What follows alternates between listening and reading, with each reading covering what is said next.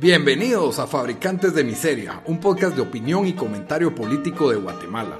No somos analistas ni expertos, solo somos una voz promedio pensando en Recio.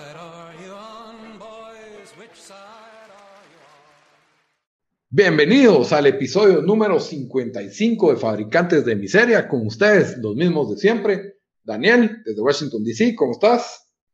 Bien, aquí, listo, después de una semana de, vacaciones, después de tomarnos la, Semana Santa off, ¿verdad? Cabal, aquí bronceados, quemados, por haber ido al balcón de mi casa, porque no fui al puerto ni nada. Tomar el sol del jardín.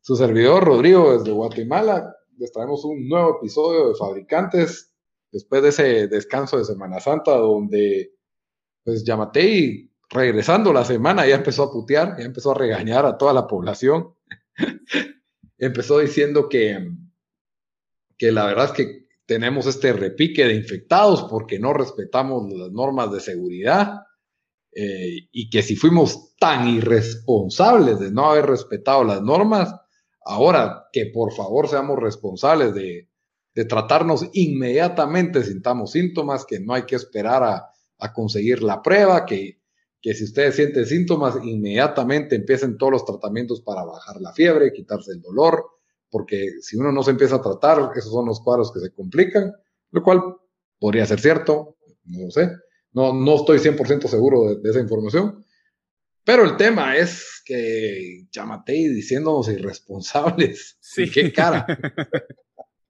¿Con qué cara el señor que no le puede pagar ni a los doctores del campo del, del parque de la industria? Entonces, la verdad es que... sí, nos fuimos enojados con, los comentarios de los, del de los centavitos de Yamate y regresamos con esto. O sea, es, como decimos, yo no sé ya ni, ni por qué dice esto, no sé si está tratando de ser un tipo de Trump donde solo dice así cosas sin pensarlo mucho, o, o, pero creo que si vas a hacer eso, tenés que tener aunque sea una base que no tiene ninguna base que lo que, o sea, que, que, que lo quiere ni nada. Entonces, entonces no sé exactamente cuál es su ángulo con eso. Yo creo que es ese tipo de persona que nunca, siempre está viendo cómo echarle la culpa a los demás, que nunca va a asumir su propia responsabilidad, eh, nunca va a decir sí, yo la cagué o sí, mi equipo la cagó, aunque sea, ¿verdad? Por lo menos distribuir la culpa y quiere, sabe que tiene la, población, a la prensa tan antagonizada que no puede rescatar nada, al mismo tiempo no hay reelección, así que ya no tiene nada que perder más que decir lo que se le ronque la gana.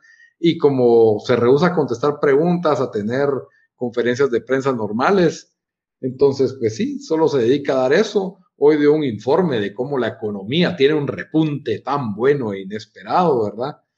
Eh, en parte, pues, buenas noticias. Eh, mucho se debe a lo que están haciendo los migrantes por, por nuestro país. En, los migrantes. Pues, eso y que la verdad las estadísticas son mentirosas, porque eh, si se contrajo la economía el año pasado, al final creo que dijeron que tal vez iba a salir como tablas, pero, o sea, eh, o sea ¿cuántos negocios no se cerraron? O sea, obviamente vas a tener un, un, repunte impresionante, pero lo tenemos que comparar en, en o sea, en, números totales. Con de el 2019.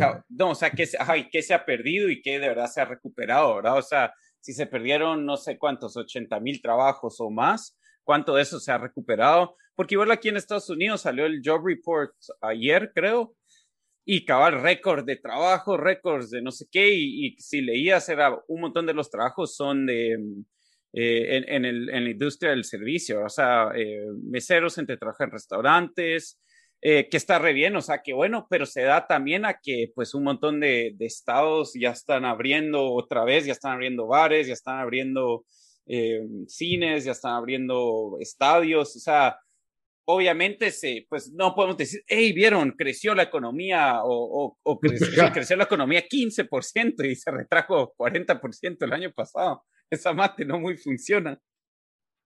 No. Eh, y esto pues nos da para rebotar en, el, en parte del siguiente tema, que tuvimos el caos de una de las peores colas que he visto en la historia, o sea, parecía el y, y si hay alguien que debe saber algo de colas, sos vos, ¿verdad? O sea, que eso es una abogado. que eso, eso, es un preview para, el próximo episodio. Sí, Pero bueno, estas colas eran épicas, estaban en, diferentes, en los diferentes centros de vacunación de la ciudad capital. Si no estoy mal, creo que hay tres, uno en Gerona, uno en el Parque Eric Barrondo, y ahorita no me recuerdo dónde está el otro, totalmente colapsados porque la ministra dijo que ya podían vacunar a personas ancianas, pero en la fase 1, las únicas personas ancianas que estaban autorizadas a vacunarse son las personas que estaban debidamente registradas en los asilos de ancianos. El problema fue que hubieron varios comunicados en WhatsApp, en Twitter y así, el teléfono descompuesto que le dicen, ese, ese tipo de síndrome, por así decirlo, ¿verdad? Y llegaron el montón de ancianos arriba de 70 años que no están internados en asilos. Y en lugar de rechazarlos, porque obviamente ves que un anciano hizo seis horas de cola para llegar a la vacuna, decirle que no, pues ya es inhumano, se les empezó a vacunar. Y al vacunar a uno, pues este le dice, miren, están vacunando, tráiganse al tío, tráiganse al abuelo, tráiganse. Y se corre la bola y, y todo el mundo quiso vacunarse, al punto en que hubieron peleas en las colas, no sé si hubieron contagios en las colas, porque al menos estaban al aire libre, pero eh, no había, digamos que no había forma de mantener un distanciamiento ordenado, hubieron montonazones, se abría una puerta, la gente se peleaba por entrar en la puerta, el apocalipsis y muchos no lo, a pesar de haber hecho cola durante todo el día, no lograron obtener vacuna, que es... La verdad, los, videos, perdón, que te corté, los videos dan hasta, hasta pena verlos porque miras gente obviamente es gente viejita, o sea, ya de tercera edad, algunos en, en silla de ruedas, un montón que no pueden ni caminar, y tratando de entrar ahí en la puerta, o sea, luchando por entrar a la puerta, no, no, o sea, fue, fue, fue increíble verlo y después también salieron algunos videos, no sé si era, no sé si era verificable eh, al final, pero pues no, no me sorprendería, de sobornos y todo para que dejaran colar a la gente. Ah, sí.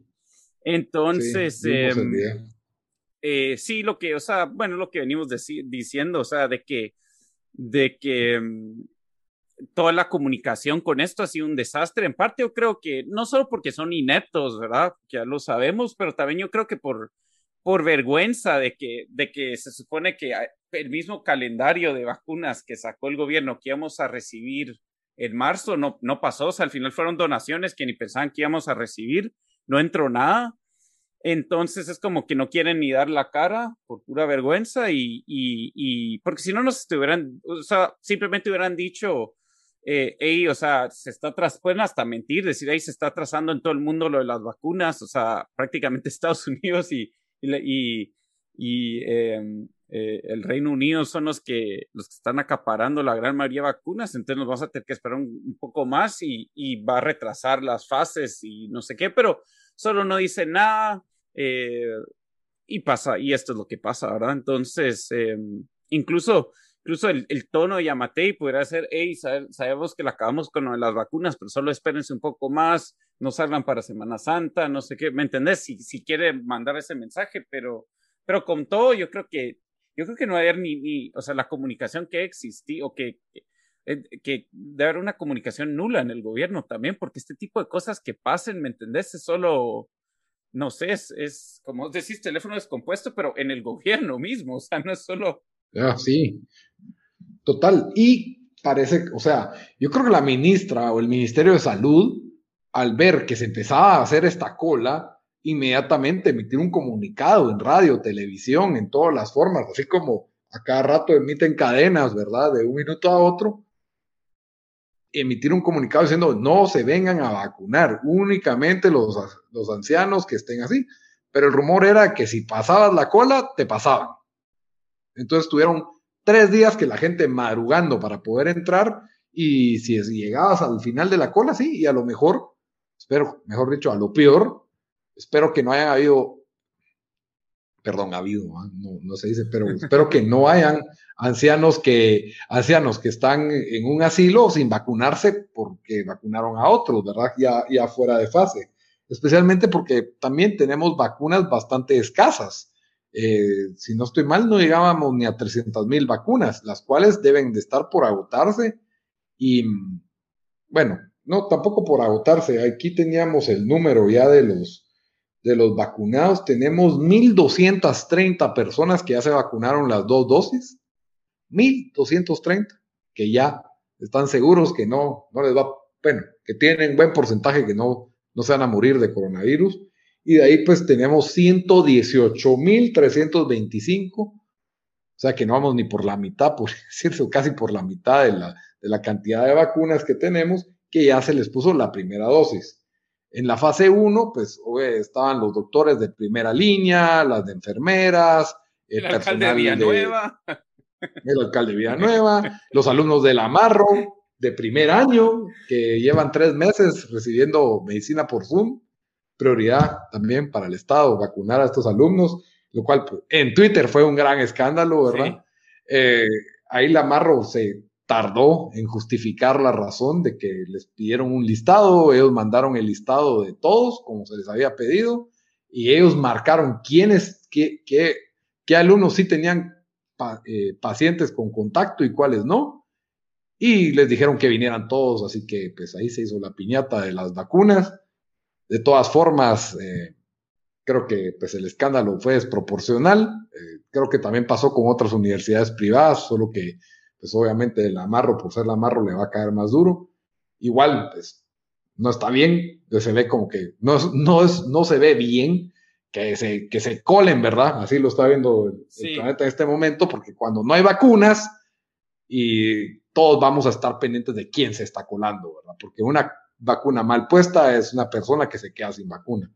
Entonces, eh, la escasez va a producir este tipo de tensiones en, toda la población. De ahí, pues, ya está iniciada oficialmente la fase 2, en donde ya puede, ya se está vacunando a la población directamente eh, mayores de 70 años, únicamente, aunque no estén en asilos, y es un sistema, eh, pues, por internet en que uno se tiene que registrar y ahí sí que los sobrinos, nietos, hijos tienen que ayudar a los, a los ancianos a, para la mayoría de ancianos, hay muchos ancianos. Han dicho, porque mira, si aquí, o sea, el, problema obviamente en Guate es de que no todos van a tener internet para hacer eso, ¿verdad?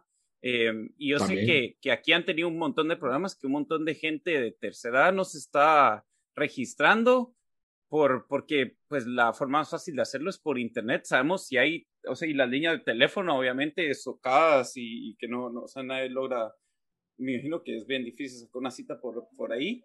¿Hay, ¿Hay número de teléfono en Guate o anunciaron eso? Porque yo solo he visto lo del sitio. Me imagino que habrá un teléfono en algún lado por, con dos personas trabajando de, de 9 a 3, con, con hora y media de almuerzo. tratando de... por supuesto. ayudando con las citas. Sí, eh, debe, debería de haber pues formas diferentes, ¿verdad? De, de lograr eh, conseguir una cita. Se estima que se van a abrir 20 nuevos centros de vacunación, lo cual debería de aliviar un poco las, eh, pues con la cantidad de personas. Aún así, es, es, es, poco, considerando que somos 14 millones de habitantes. Em, en otras malas noticias, el, sistema COVAX que había prometido las vacunas, si no estoy mal, para finales de este mes, ya anunció que se van a atrasar. Eh, ahorita en el mes de abril, que eran más vacunas AstraZeneca. Eh, lamentable, ¿verdad? Se, atrasa y de una vez, creo que inteligentemente, antes de sacar la noticia del atraso de COVAX, que, que nos está informando ahorita, martes 6 de abril a las 6 de la tarde, eh, el día antes señalaron que habían depositado el anticipo para la compra de las vacunas rusas, Sputnik en donde se supone que vienen 8 millones de vacunas, lo cual pues alcanza para 4, de lo que entiendo, que es un, pues es un, es un buen lote de vacunas. Van a entrar 8 millones, dijiste. Ajá, correcto. Ah, ok, entonces subieron la cantidad, porque que, que sepa iban a comprar 4 millones de esas. Sí, subieron la cantidad. Em, se hacían los cálculos, y que también fue otra, otro desastre en Twitter, eh, más o menos creo que salían a 50 quetzales, creo que ya con, bueno, como a 40 quetzales salía cada vacuna. Y este personaje conocido de la derecha dijo, si las vendiéramos en el sector privado, una vacuna costaría alrededor de lo que cuesta un menú de campero, ¿verdad? Entonces él dijo, si todos los que pueden comprar un menú de campero de McDonald's pueden pagar eso, podrían pagar una vacuna. A lo que, por supuesto, la Mara escandal ofendida en Twitter interpretó como que todos pueden pagar un menú de McDonald's, por lo tanto todos se deberían de vacunar pagando la vacuna. Eso fue lo que interpretó todo el mundo y empezaron que hay gente muriéndose de hambre en Guatemala que no tienen para pagar un menú de McDonald's, no tienen para menos si tienen que pagarle para cinco hijos más el pasaje a la vacuna. Eh, la gente aquí gana salario mínimo, y ojalá los que les va bien ganan salario mínimo, los demás tienen hambre. Me parece que fue una desinterpretación del caso. Creo que la idea aún de que se vendiera la vacuna en lo privado sería buena. Obviamente no va a pasar dentro de poco porque lo, repetimos, lo mismo el episodio pasado, que las casas fabricantes de vacunas no están vendiendo a empresas privadas para la venta, solo están vendiendo a gobiernos. Sí, y aclaremos lo único que, sería bueno porque, porque la opción, como la estamos, como estamos viendo, es eh, o que tengamos 2.000 vacunados completamente a esta altura, después que recibieron hace casi en, en, en marzo o a principios de marzo la vacuna, o, o que, mm, o, o, sí, o sea, o que por lo menos se vendan algunas y tengamos que tal vez un millón de gente que las logre comprar. Y eso hasta agilizaría de que las que tiene el Estado pues las puedan usar, o sea, más rápido, pero a como vamos, se mira difícil que para fin de año tengamos que 500 mil vacunados, o sea, siendo realistas, no sé, o, Sí, no, estamos un poco más de un mes y vamos 118 mil. Ah, ok. O sea, bueno, sí. O, sea, en 12 meses estaríamos hablando de un millón doscientos, pues. Sí, por ahí. 100 por mes. Ajá.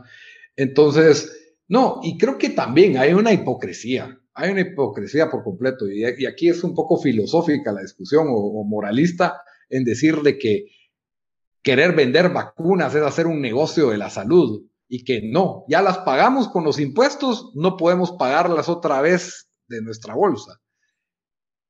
Lo siento, pero aquí en Guatemala de nuestros impuestos sale la salud pública y sale la salud, perdón, sale la educación pública y sale la salud pública y sale un montón de cosas. El judicial y aún así y, los pasaportes. hay un negocial de colegios privados, hay un montón de colegios privados porque adivinen qué, la gente no está conforme con la educación pública y prefiere pagar educación privada, aunque le cueste más. Si tiene las posibilidades, la va a pagar. Y las personas que tienen las posibilidades de pagar salud privada, también van a pagar salud privada. No se quedaron esperando, ah, no, yo no voy a pagar salud privada porque ya pagué mis impuestos. Entonces, hasta que no me den salud pública buena, no voy a ir al privado. No. O sea, al final, el guatemalteco así ha resuelto la mitad de sus problemas por su propio con su propio bolsillo. Es lamentable para las personas que no tienen cómo resolverlo. Y esto de que se venda privado no quiere decir de que, ah, bueno, que se jodan y que si no pueden para pagarlo, que se mueran. Nadie está diciendo eso, sino que así como lo público lo tiene que hacer bien y tiene que atender a toda la población, el hecho de que exista una opción privada no debería menoscabar en que sea de mala calidad el servicio público. Si el servicio público fuera tan bueno, no existiría la necesidad de un privado. Eso estoy de acuerdo. Sí, y más que, más que todo es la posición realista. O sea, yo no sé cuál es el afán de agarrarse a esto de que, hey, el gobierno no lo tiene que proveer porque ya pagamos los impuestos. Sí, o sea, obviamente, si ya los pagamos, idealmente sería que nos dieran esos servicios, pero sabemos que, que solo no, no pasa así. Entonces, no, no entiendo cuál es el afán de, de seguir agarrándose a eso, pues entonces cinco años, eh, cinco años de vacunación vamos a tener. Totalmente. Y no se dan cuenta que al mismo tiempo están empoderando al gobierno, porque el gobierno está prohibiendo el comercio de, este, de, de la vacuna. Estamos hablando de un escenario que todavía no es real, ¿verdad? Porque todavía no existe el comercio normal de vacunas, ¿verdad? pero, pero lo están empoderando en el hecho de que no, el gobierno es el único que tiene el monopolio de la repartición de vacunas. Vamos a depender completamente de, Yamate y compañía para vacunar a, todo el país. Y, yo sé, quéjense de la mediocridad de las farmacéuticas, del, del, sector privado de salud, quéjense lo que quieran de la mediocridad, lo que tienen. Pero ¿por qué, le, ¿por qué tienen demanda? Porque es tan malo el servicio público y esperar a que se arregle, si van, ¿cuántos, ¿cuántos gobiernos van y esto no se ha arreglado? Y este no lo va a arreglar. Y es probable que el próximo tampoco. Entonces, lo siento, pero las personas necesitamos la vacuna ya. Si no, si no tenemos suficientes vacunas, por gusto va a ser, va a ser el, el esfuerzo de vacunar. A lo mejor descubrimos el otro año que la vacuna solo dura un año de vigencia puesta en el sí, ¿Te imaginas si esto se tiene que hacer cada año? Ese es el problema. Y yo creo que, y yo no creo que se tenga que hacer cada año, porque parte de la idea es de que. Sí, cabal, pero yo, o sea, ¿te imaginas si, o sea, estuviéramos en estos mismos problemas en 12 meses, pues? Esa es la cosa. Y lo que dicen unos es, si la vacuna no es tan efectiva como creemos, no importa, porque el hecho de que todos se hayan vacunado da suficiente tiempo para que se extinga el virus, casi que, pues por la, bendita inmunidad de rebaño que hemos buscado. Pero si no se están vacunando continuamente, se empiezan a desvanecer los efectos de los primeros, ya tenemos contagios y, los otros apenas se están vacunando. Entonces, bueno, ahí ya se lo dejamos a, los científicos esa, esa discusión, pero sí, creo que tenemos que estar de mente abierta a que si se pudiera dar el comercio de vacunas sería algo positivo. Y dos, la intervención del sector privado podría ser muy eficiente para la distribución de las vacunas. Yo creo que ha sido parte del éxito en Estados Unidos. Eh, la eficiencia y velocidad con que se están repartiendo las vacunas es por eh, la intervención del sector privado. Obviamente ellos se arreglan con el Estado, me imagino yo, en el pago de las vacunas, pero y no se le transmite el costo al, al, que recibe la vacuna, al usuario, es gratuita igual. Y eso sería ideal aquí en Guatemala también para agilizar la, sí. la, la puesta de las vacunas, ¿verdad? Pero no se debe ver como algo malo. Sí, pero sí, cabal, pero ahí estamos, no sé, gente que está amarrada a una a, su ideología sin, sin ver solo la realidad del país, pues, o sea, si, si somos Suecia, tal vez te acepto el argumento, si somos Suiza, ¿verdad? Pero casi, casi. Tenemos, tenemos color azul en la bandera con Suecia, entonces casi. Algo teníamos que tener en común. Y bueno, para cerrar, mi institución favorita, el Instituto Guatemalteco de Migración, eh, por medio de la autoridad migratoria, que es este como comité de distintos ministros que se reúnen a, auditar al, Instituto Guatemalteco de Migración, determinaron o recomendaron la destitución del director, ¿verdad? De, migración, el señor Guillermo Díaz, con varios señalamientos. Uno es unas irregularidades en la compra de cartillas de pasaporte y el otro es un abuso de, de contratación de personal en los reglones, si no estoy mal, 011, 029 y estos renglones que son contratos de año con año, ¿verdad? Y que básicamente se le señalan de plazas fantasmas, eso se señala, yo no sé si es verdad o no. Él salió aclarando que no era, eso fue lo que salió aclarando, y que solo se está debilitando su actuación. Si ustedes van a ese edificio de migración que se supone que tiene que atender a todos los extranjeros de Guatemala, hay colas todos los días, de horas cada cola, es completamente ineficiente, es súper burocrático, eh, piden requisitos totalmente innecesarios para, para, las residencias o visas, en lugar de facilitarlos, ¿verdad? Es bastante complicado, engorroso. Eh, el avance que tuvo de tecnología fue mínimo, ¿verdad? En, el seguimiento a, las residencias. Todavía hay mucho por hacer ahí. Y si uno entra, ve un montón de hojas pegadas del sindicato culpando al, a los directivos, ¿verdad? del mal funcionamiento Así que ahí hay una guerra de varios frentes adentro de migración, donde hay sindicatos en lo público, siempre hay problemas. Entonces, no sé, probablemente el sindicato tenga que ver, probablemente el director tenga que ver y tal vez quieren un cambio de operaciones. Lo que sí sé es que esa institución da un paso para adelante y da tres para atrás de, los 10 años que llevo de estar, eh, ya casi 10 años que llevo de estar llegando ahí. Yo no soy parte del personal, pero sí sí entiendo bastante cómo, cómo se trabaja el, Instituto de Migración. De eso vamos a hablar la próxima semana. Y interesante a ver qué pasa con, con esta institución, a ver si cambia. Guatemala necesita un mejor, un mejor sistema para apoyar al extranjero que viene a trabajar y a invertir en, en Guatemala. Sí. Bueno, Dan, yo creo que con eso ya cubrimos todos los temas. No sé si vos tenías algo más que decir. No, la verdad, no. Ya parecemos disco rayado con las vacunas, eh, pero, o sea, es el tema en todos lados del mundo y sí, o sea, por lo menos tenemos la noticia ahora que en dos semanas, no sé si lo aclaramos, que en dos semanas venían las, las vacunas Sputnik. Eh, entonces, eh, ahí vamos a ver en dos semanas cuando esperemos que empiecen a entrar o, tal vez solo están callados por otro mes y, solo nunca entran. Sí, la verdad es que es una, es una buena noticia. Eh, si no estoy mal, costó, ¿cuánto? 614 millones fueron por el 50% que con esta dosis, estas dosis van a vacunar a 8 millones de guatemaltecos, entonces son 16 millones de, 16 millones de dosis, alcanza para 8 millones, más los 200 mil, yo creo que ya son casi tres cuartos de la, no, pues que más que todo lo que, lo que querés es la población adulta, porque no está, las vacunas, bueno, las Sputnik tal vez la usan hasta con, con niños recién, recién salidos de la, recién nacidos, pero pero eh, la mayoría de vacunas creo que solo una, la Pfizer es para 16 y arriba y todas las demás son de 17 para arriba. Entonces, Guatemala, que tiene una población joven, yo diría que 4 millones prácticamente cubre a casi todos los adultos. Me atrevería a decir sin saber los datos. Y tal vez no todos, no, tal vez no todos, pero, pero basta, pero, ¿qué? 50, 60% fácil. Y Putin dice que es efectiva en un 91.6% y que se debe almacenar de, en, un almacenaje de 2 a 8 grados Celsius, lo cual es un refrigerador bastante convencional, ¿verdad? No, no necesita una cadena de frío tan impresionante como otras vacunas. Eh, creo que la Moderna es la, la, que necesita esa cadena de frío tan, tan impresionante. Así que pues esperamos que la Sputnik sea sea lo que, lo que es, y si no, tal vez vamos a tener doping o comunismo en las venas, no sabemos qué pasar.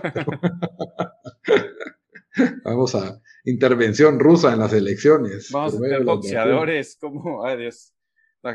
Iván Drago. Cabal, Iván Drago, ahí me salvaste. Cabal. No, incluso eso es de las buenas noticias. Hubo un boxeador guatemalteco, algo ganó ahorita, perdón mi ignorancia, pero ganó un campeonato. Sí, ganó un, un campeonato, sí, ese yo quiero, la verdad, parece que hasta sacaron la, esto en tele y toda la pelea, así que vamos a seguir la, trayectoria de él, ojalá lo vacunemos con esa vacuna. bueno, sí, siempre y cuando no lo descalifiquen después. Sí, ¿verdad? Muy bien, exclusivamente a Rusia. Como siempre, cerramos el episodio con una recomendación de la semana. Dan, ¿qué nos vas a recomendar esta semana? Va, yo les traigo un, un dos, dos por uno. Eh, les voy a recomendar una película que está nominada al Oscar o no recomendar, les voy a recomendar que no la vean, pero yo, la verdad fue la primera de las que están nominadas al Oscar que quise ver. Ya había visto The Trial of the Chicago Seven, que es, que es sólida, sólida película, pero vi el anuncio de esto y, fue la que más me llamó la atención. Eh, se llama Promising Young Woman. Yo me esperaba, prácticamente lo, lo venden en el trailer como una película de, de Revenge, ¿verdad? Un Revenge flick.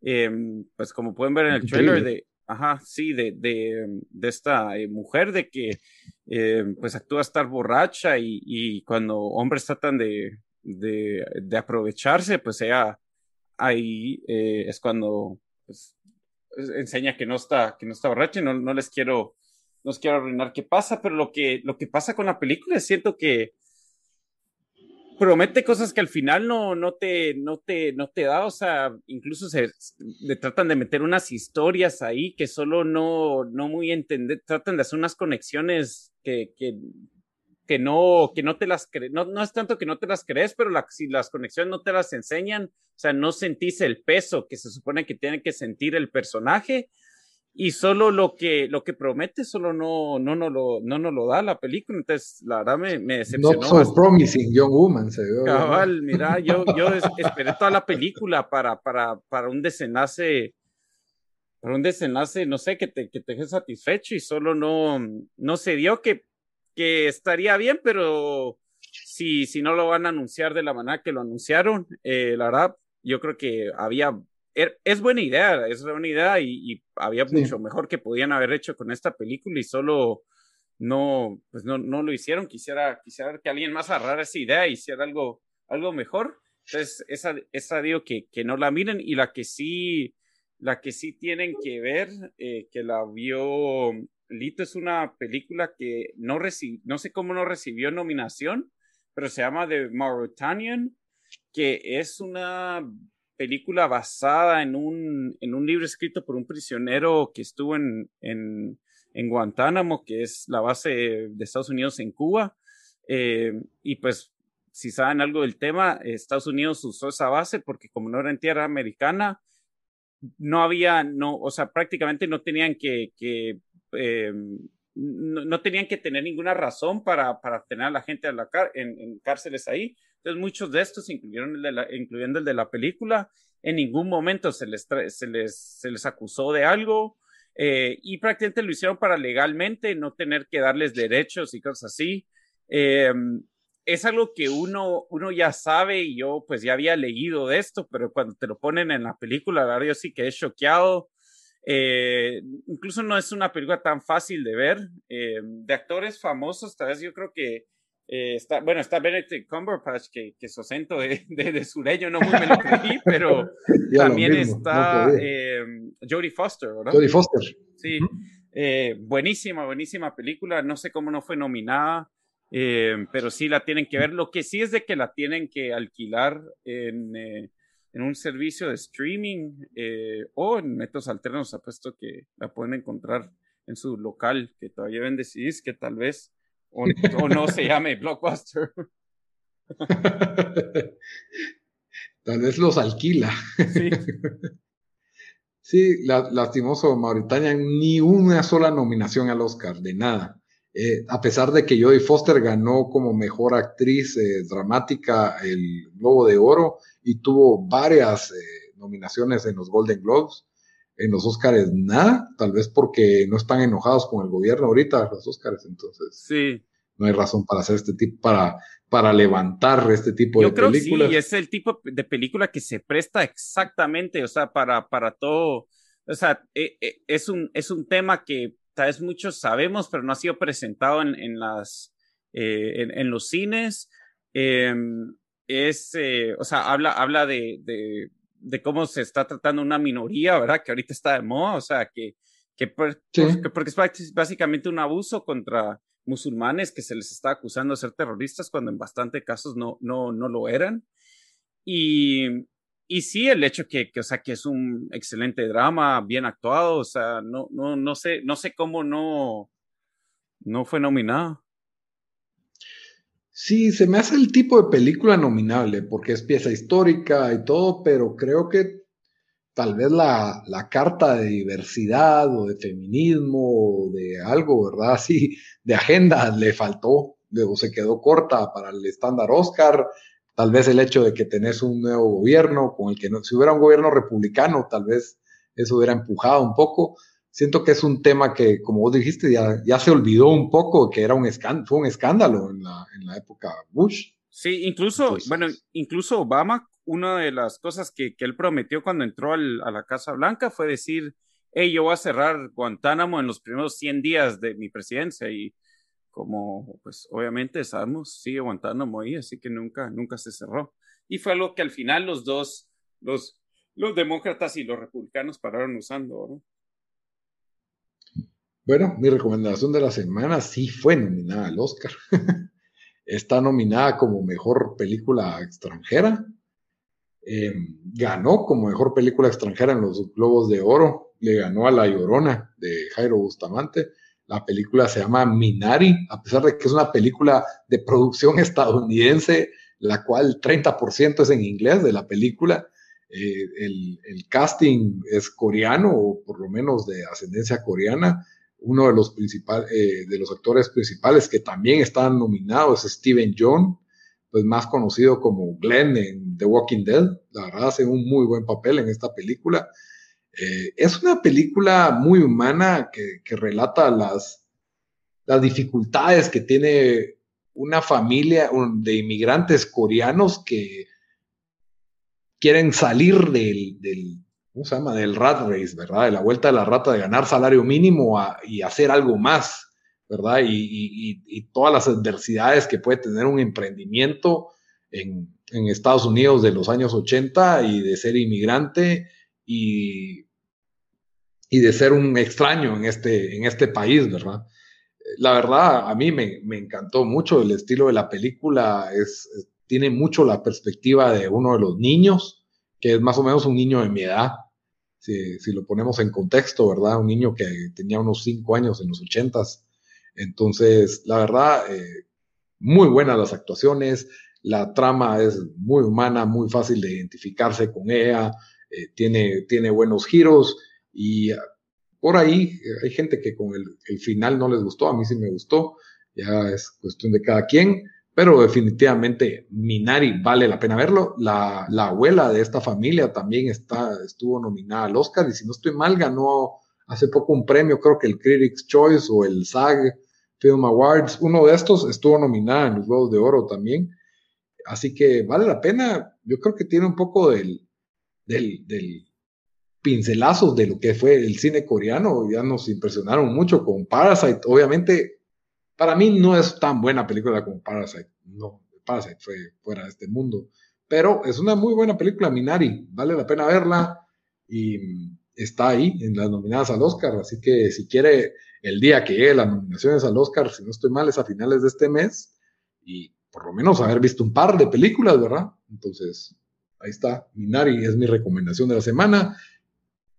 También hay que alquilarla en algunos de estos medios como Apple TV o Amazon o pues los métodos alternos de su proveedor local. Ahí está disponible. Muy bien, Dan. Entonces, con eso terminamos el episodio 55. Como siempre, les recuerdo que estamos en redes sociales, estamos en Instagram y Facebook como Fabricantes de Miseria, en Twitter, que es donde estamos más activos, somos FabriPod. Ahí nos pueden escribir qué pensaron de lo que dijimos, de qué les gustaría que habláramos. Eh, estamos ahí abiertos para conversar, conversar sobre los diferentes temas. Y por supuesto, pues que nos pueden escuchar en todas las distintas plataformas de audio principales. Estamos en Apple, en iTunes Podcast, en, el servicio de Apple, estamos en Spotify, estamos en SoundCloud, estamos en Stitcher. Ahí, por favor, denos follow, denos like, pónganos estrellitas, escríbanos, se lo agradecemos. Muy bien, Dan, hasta la próxima. Adiós.